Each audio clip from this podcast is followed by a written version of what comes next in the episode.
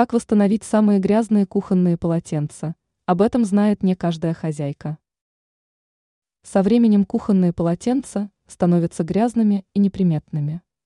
Наличие пятен и несвежий вид подталкивают к мысли о выбросе данного изделия. Однако не нужно совершать опрометчивый шаг. Лучше восстановить полотенце с помощью простых средств.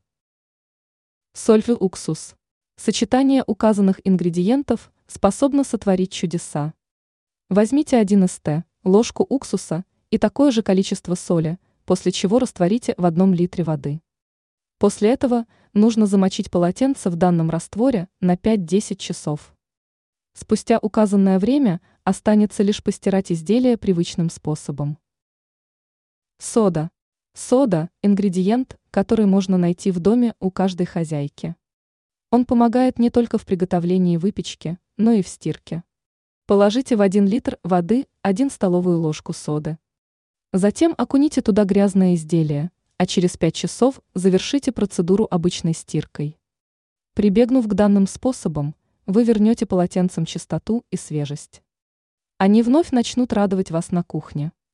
Ранее сообщалось об использовании соли в быту.